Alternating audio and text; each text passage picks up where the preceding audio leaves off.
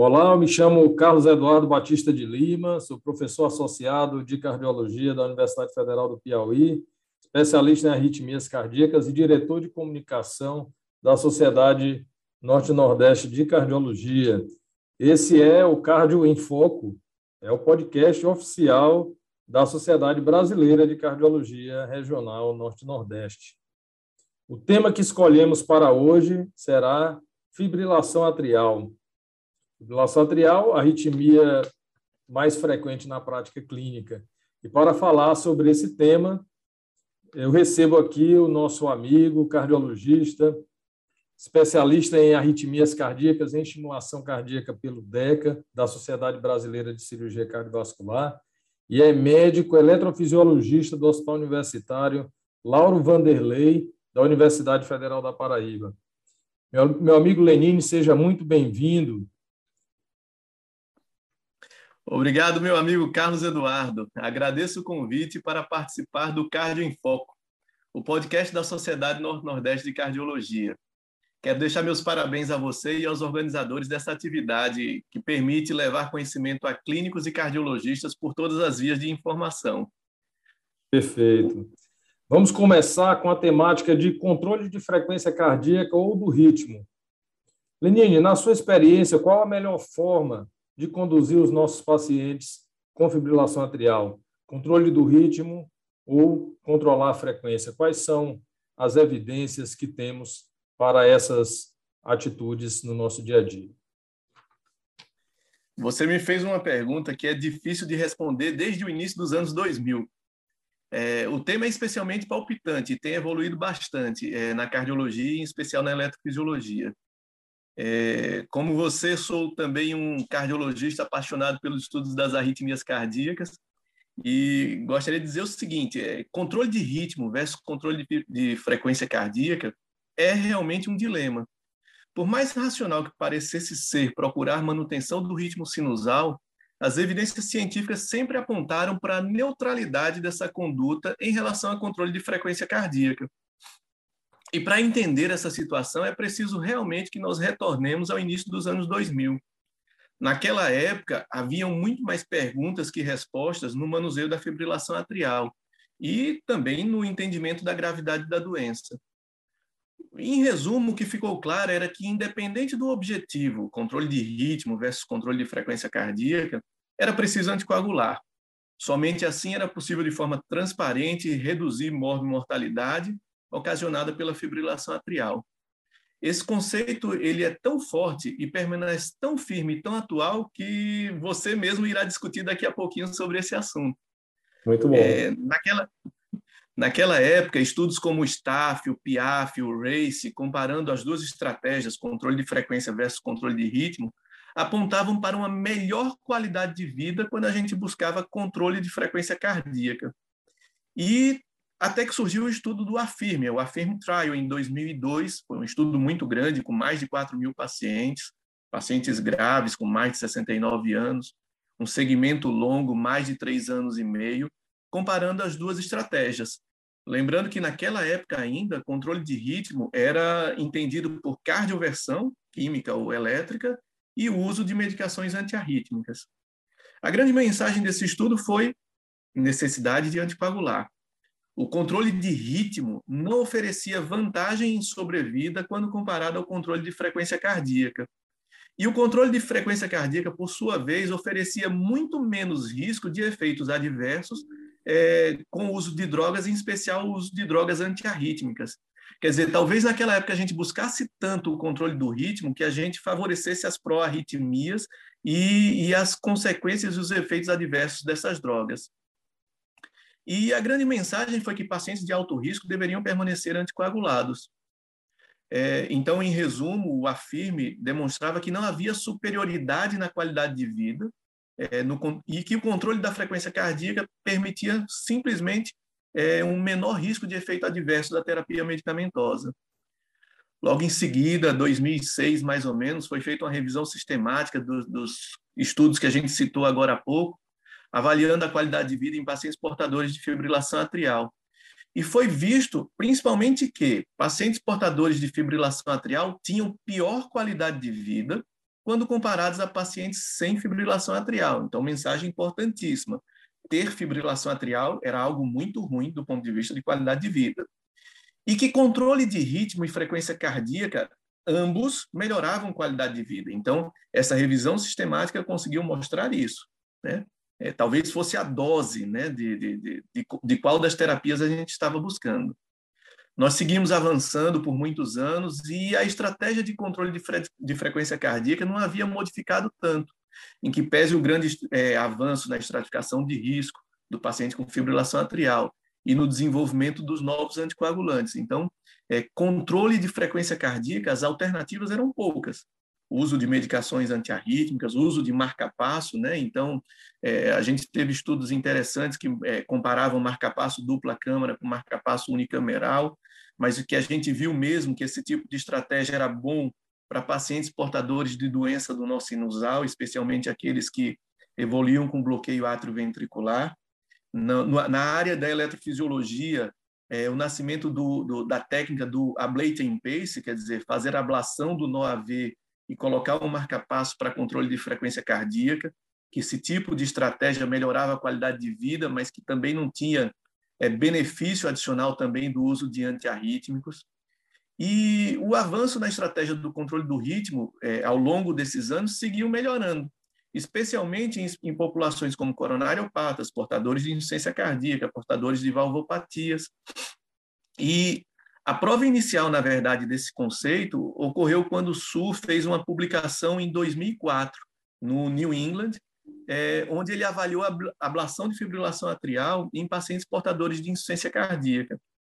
E pegou pacientes muito graves, portanto, pacientes portadores de insuficiência cardíaca, e viu que a ablação de fibrilação atrial, uma técnica nova que estava nascendo naquela época, que consistia no isolamento das veias é, pulmonares, era capaz de é, melhorar significantemente a fração de ejeção, reduzir sintomas, melhorar capacidade de exercício e melhorar qualidade de vida.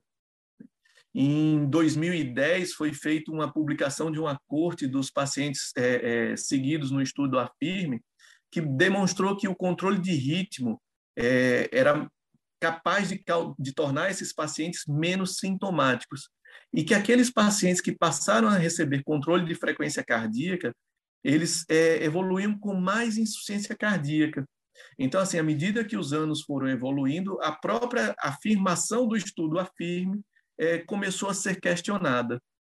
Em 2014, mais ou menos, foi publicado o CANTAF Trial, que comparava ablação versus terapia medicamentosa em pacientes portadores de fibrilação atrial também com insuficiência cardíaca. E o que esse estudo demonstrou foi que a ablação de fibrilação atrial ela era efetiva no controle da frequência cardíaca, ela é, melhorava a fração de ejeção e reduzia sintomas comparado à terapia medicamentosa. Então, veja que a gente está conseguindo agora é, evidências de que controlar o ritmo é algo mais, possa ser algo mais interessante do que controlar a frequência cardíaca mas ainda carecíamos de desfechos duros, né? A gente precisa de, de, de desfechos duros para justificar uma terapia mais invasiva, uma terapia que, que traz alguns riscos, né? Em 2018 foi quando foi publicado o Castaway F. A gente lembra bem desse estudo. Era um estudo que comparava a ablação em pacientes portadores de fibrilação atrial com insuficiência cardíaca e era uma, uma, uma estratégia de ablação versus terapia medicamentosa. E esse foi, na verdade, o primeiro estudo a modificar eventos duros para além da anticoagulação em uma população de alto risco. Nesse estudo, foi possível observar uma significante redução da taxa de mortalidade, hospitalização ou piora de insuficiência cardíaca, sejam elas isoladas ou em associação. Então vejam que o passar dos anos está mostrando que agora a gente já tem uma evidência mais forte para desfechos duros. Em 2019 veio o grande banho de água fria, né? o Cabana Trial, 126 é, centros em 10 países, um estudo multicêntrico, que comparava a ablação de, é, de fibrilação atrial por catéter versus terapia antiarrítmica. Para quem é, não lembra desse estudo, era um estudo com é, intenção de tratar.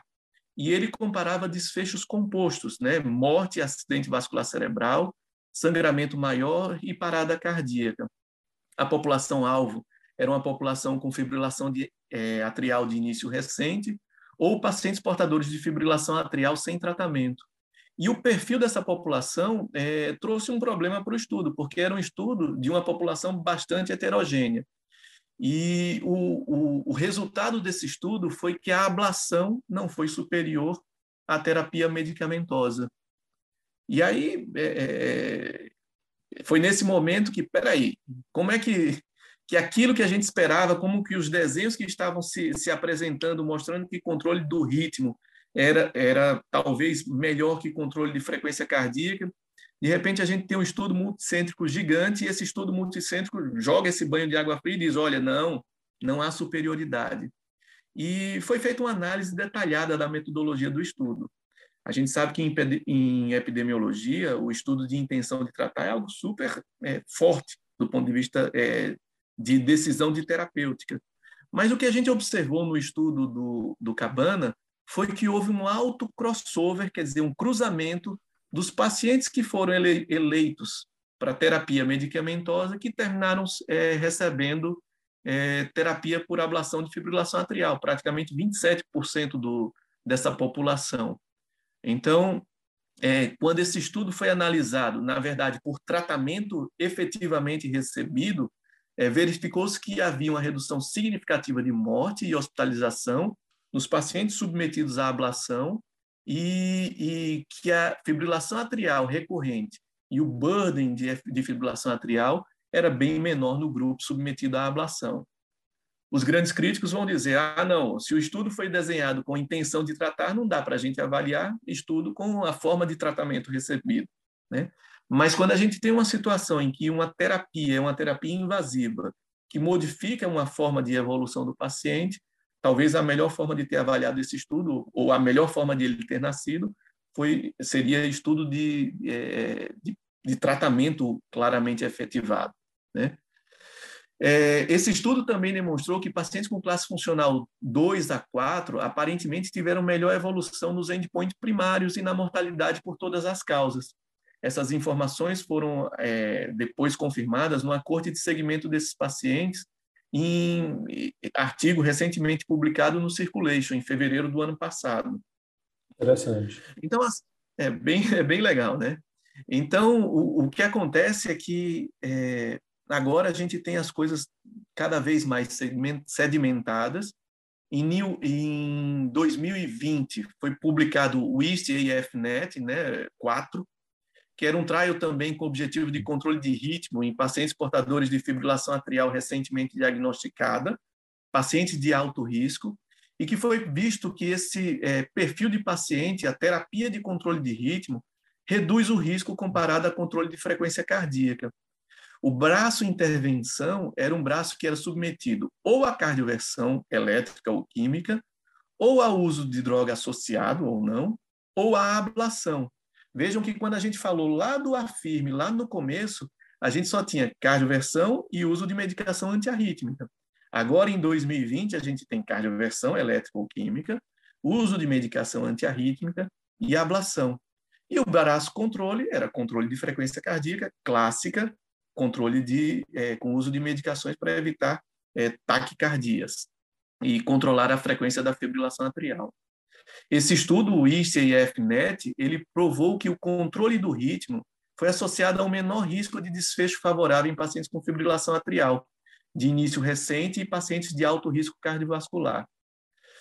Então, assim, é, isso, essas são as evidências que nós temos hoje para o tratamento de, de fibrilação atrial quando a gente fala de controle de ritmo versus controle de frequência cardíaca.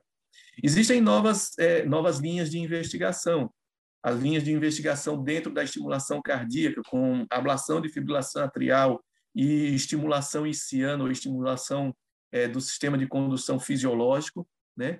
E, e, a gente ainda vai ter mais informações sobre se essa é uma forma ideal, talvez, de tratar controle de é, fazer controle de frequência cardíaca nesse perfil de pacientes.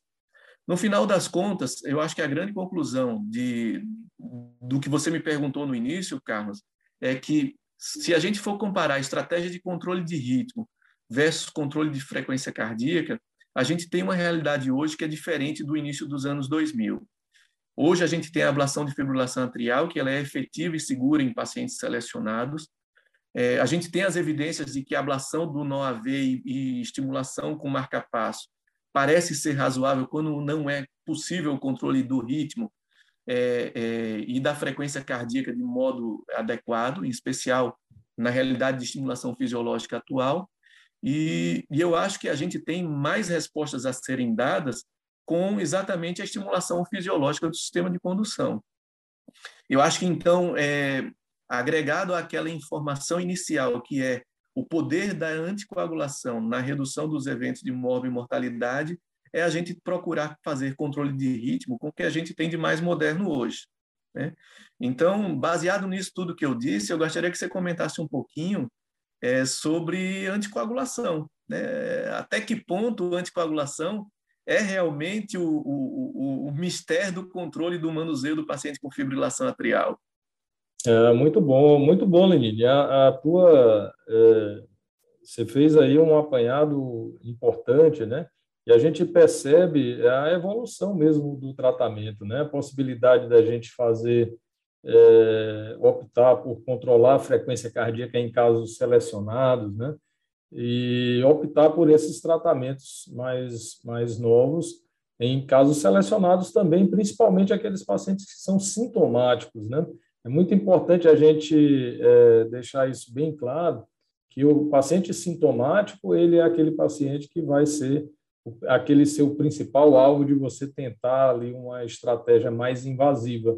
Aquele paciente que tem menos sintoma, talvez você fazendo uma estratégia mais conservadora, você pode ir para um caminho mais mais tranquilo ali de segmento do paciente. O importante é você ter é, essa demonstração de bons desfechos com novas opções terapêuticas e que são e que são eficazes.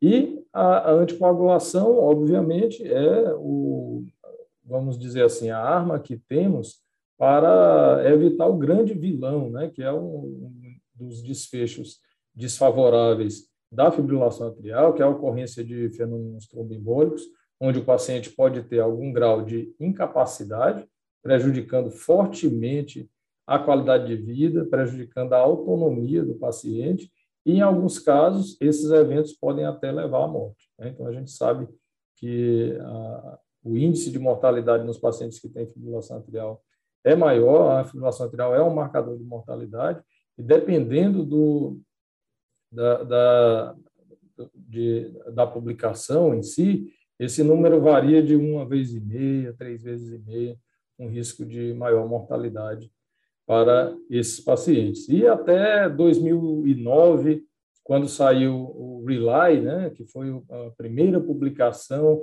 de uma alternativa à, à. Né. Então, a varfarina, obviamente, é uma medicação eficaz na prevenção de evento tromboembólico, eficaz de maneira expressiva, né, chega a reduzir em torno de 60% de risco relativo do paciente ter um, ter um evento tromboembólico, mas o grande problema é a sua, é, o seu dia a dia, né? Você é, lidar com as interações alimentares, né? Que é que é muito grande, lidar com aquela dificuldade de monitoramento sanguíneo laboratorial que o paciente tem que fazer de maneira periódica e para se atingir uma estreita faixa terapêutica do, do INR em torno de 2 e 3. Então, a gente sabe que existe uma oscilação muito grande, e na prática clínica, o TTR, que seria a faixa de, de tempo nessa faixa terapêutica, a gente sabe que, na prática clínica, isso deve ser muito baixo, porque o que a gente encontra em pesquisa clínica se situou em torno de 54% a 68% de, de TTR.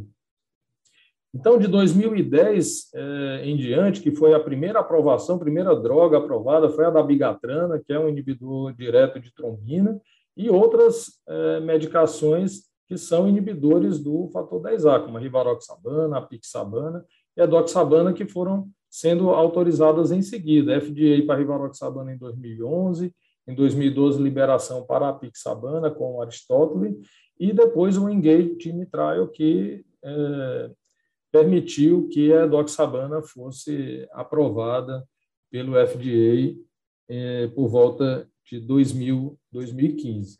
Os resultados eh, desses, desses trabalhos, né, eles foram, inclusive, assim, analisados em meta-análise, a, a grande meta-análise dessas, eh, desses estudos randomizados foram publicados no Lancet, foi uma publicação em março de 2014, então, plotando todos esses pacientes, eram aproximadamente 71 mil pacientes, com características, 50% dos pacientes tinham CHADs de 3 a 6, na época ainda se utilizava o, o score de CHADs, porque o, o CHADs Vasco ele teve a sua primeira publicação em 2010, o CHADs já era utilizado desde 2001, então nessas publicações inicialmente o CHADs também foi considerado, 30% desses pacientes incluídos nesses estudos, eles tinham um AVC prévio, mostrando uma característica já de aterosclerose, de evento de risco de evento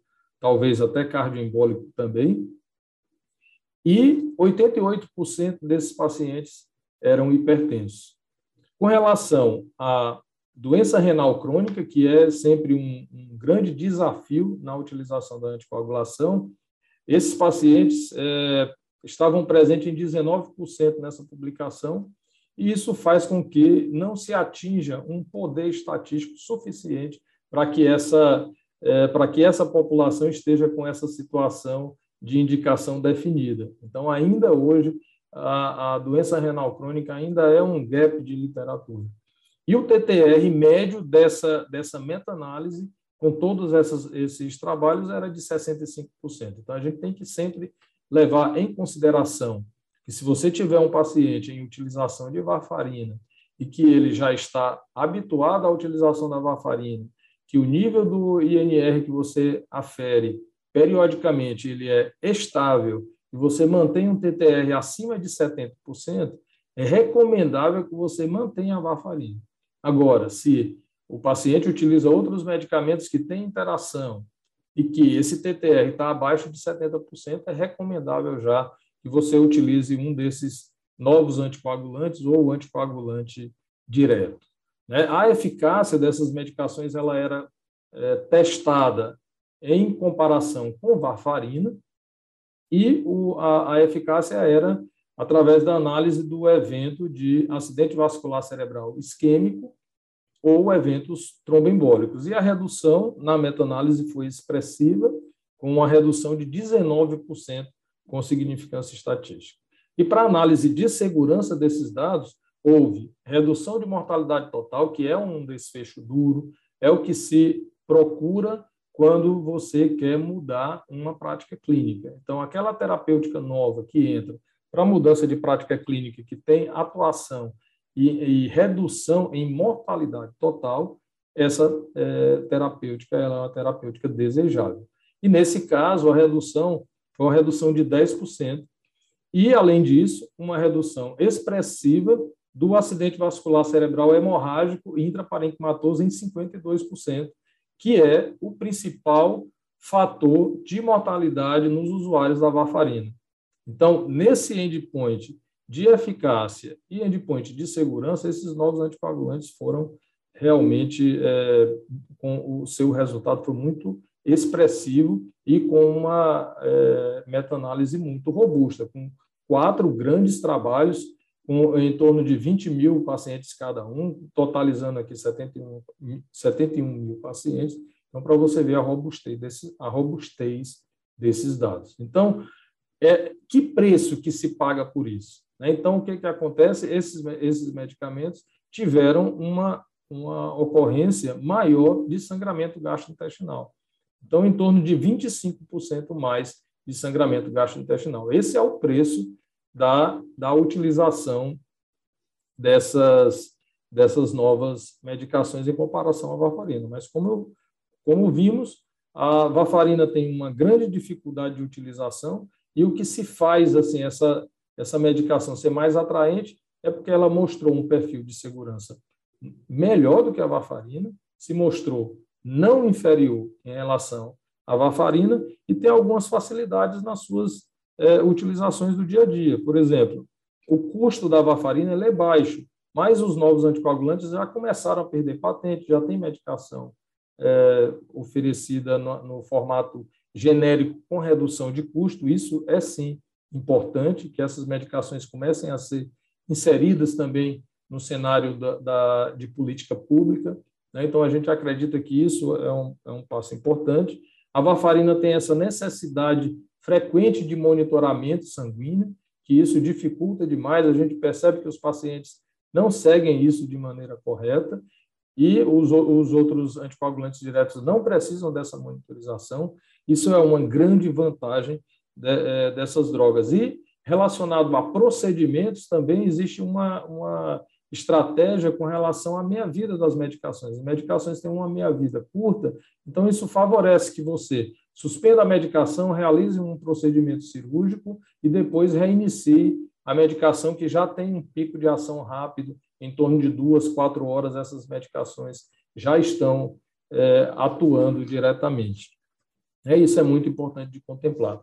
Mas a gente não deve esquecer, será que existem situações que a varfarina ainda é preferível? Então, a gente tem que lembrar que na, na saída de todos esses trials, em 2013 saiu o Realign, né, que foi um estudo publicado no New England, comparando a dabigatrana com a varfarina para os pacientes que tinham prótese metálica.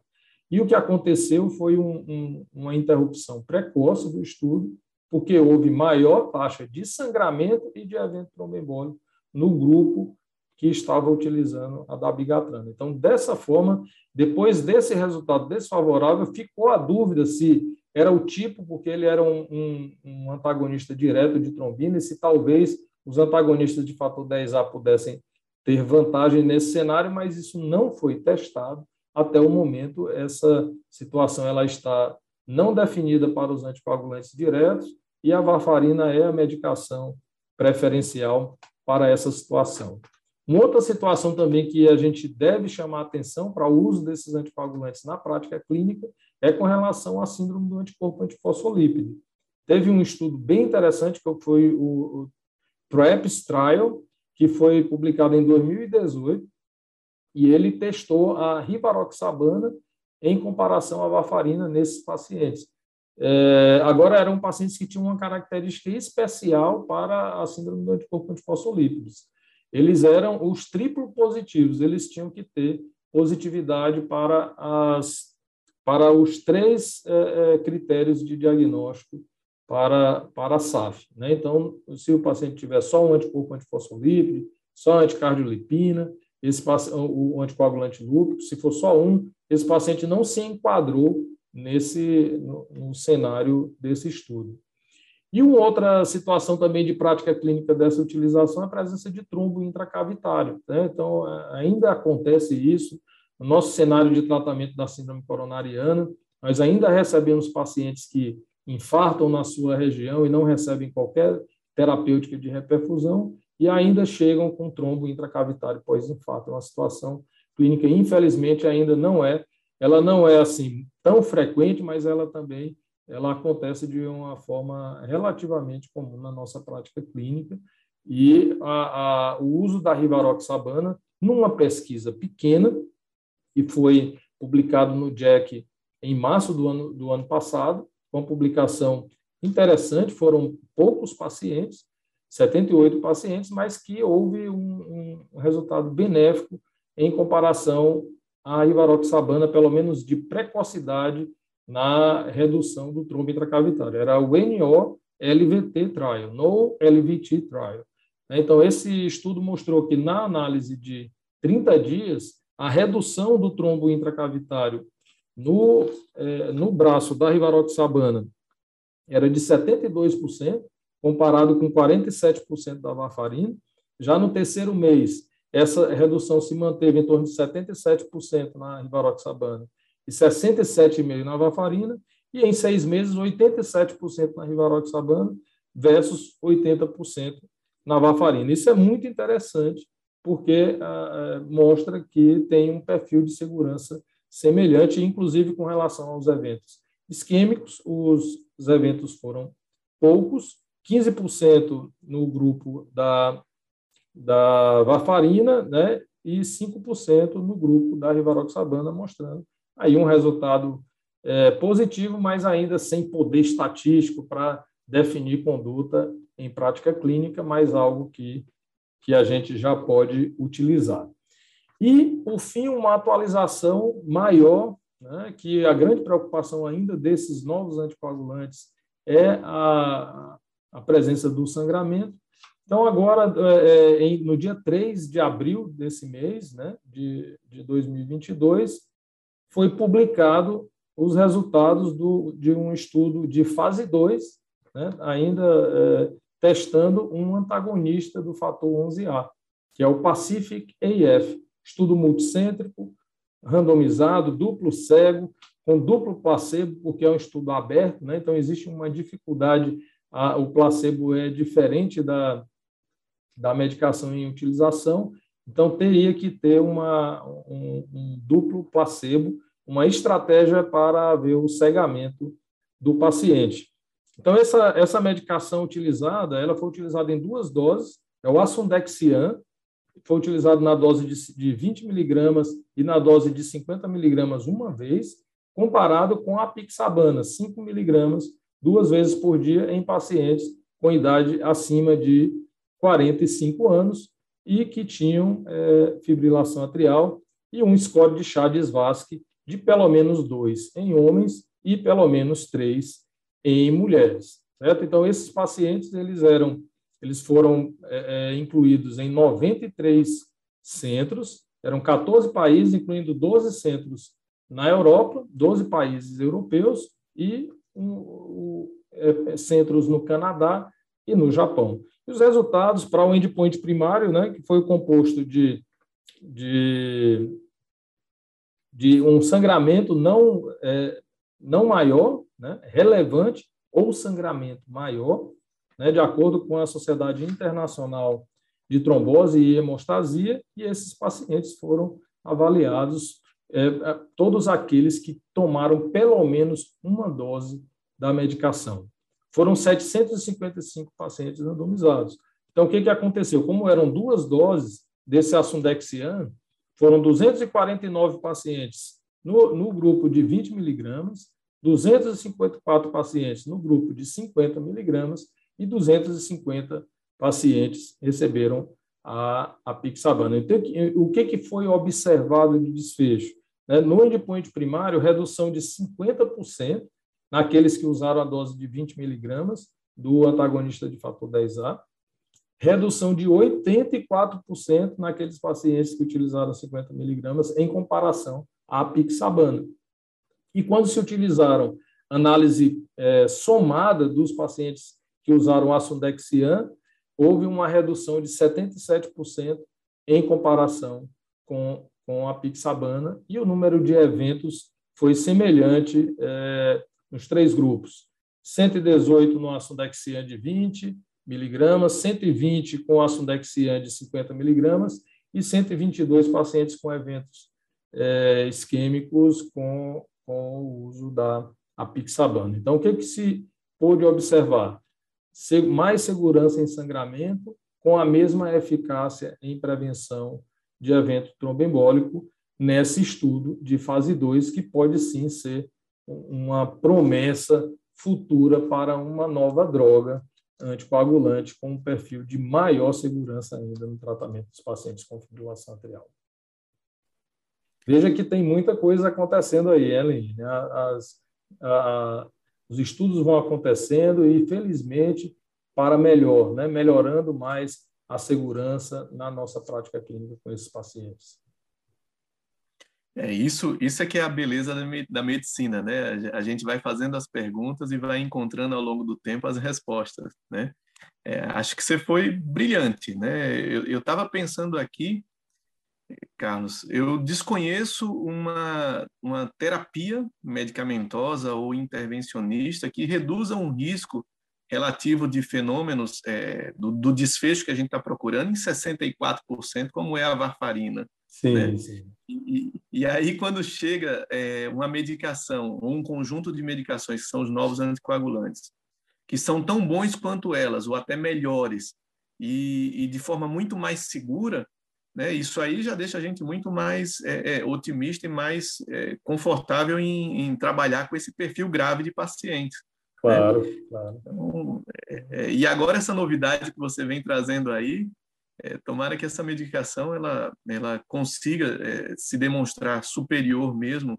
A gente sabe que a apixabana ela é uma medicação extremamente segura, uma das mais seguras dos novos anticoagulantes. Então, há realmente uma promessa de, de, de uma boa evolução. Sem dúvida, sem dúvida. É isso aí.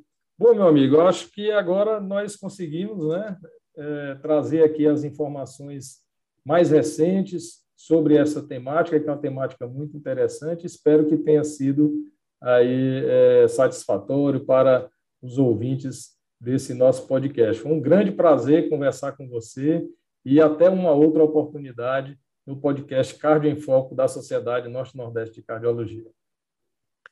Meu amigo Carlos, muito obrigado pelo convite de novo. Convido vocês a participarem e assistirem mais vezes o, pod, o nosso podcast, o Cardio em Foco. Convido ainda vocês a acompanhar e a se inscreverem para o Congresso da Sociedade Norte-Nordeste de Cardiologia. Agradeço o convite aqui, muito obrigado, um grande abraço a todos. Um abraço, até outra vez. Até mais.